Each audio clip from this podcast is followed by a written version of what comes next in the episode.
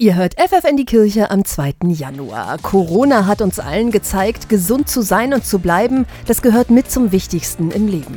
Besonders Kinder haben ein Recht auf Gesundheit, das sagen die Sternsinger. Sie wollen in diesem Jahr Projekte in Afrika finanzieren, die Kindern dabei helfen, gesund zu werden. Prominente Unterstützung bekommen sie dabei vom ehemaligen Kinderreporter Willi Weitzel. Seit zehn Jahren dreht er jedes Jahr einen Film für die Sternsinger, um zu zeigen, wie Kinder in den ärmsten Ländern der Welt leben und welche Hilfe sie brauchen.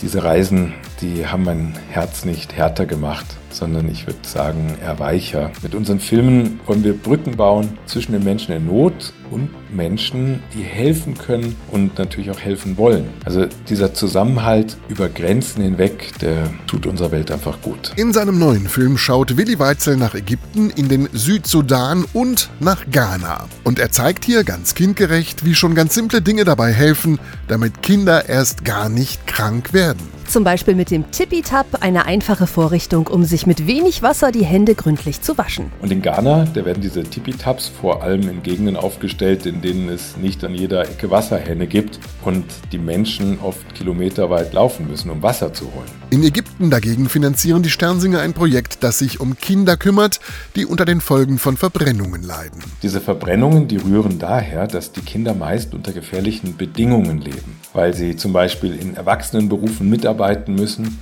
oder weil bei ihnen zu Hause auf wackeligen Gaskochern gekocht wird. Und da passieren immer wieder schlimme Unfälle. Und ja, für mich ist es auch ein Thema, das mich wirklich ganz schön mitgenommen hat. Der Film von Willi Weitzel zeigt aber nicht nur, wie schwer es Kinder haben, sondern auch, wie das Geld der Sternsinger hilft. Und das ist nicht wenig Geld. Allein im letzten Jahr haben Jungen und Mädchen in ganz Deutschland über 38 Millionen Euro gesammelt.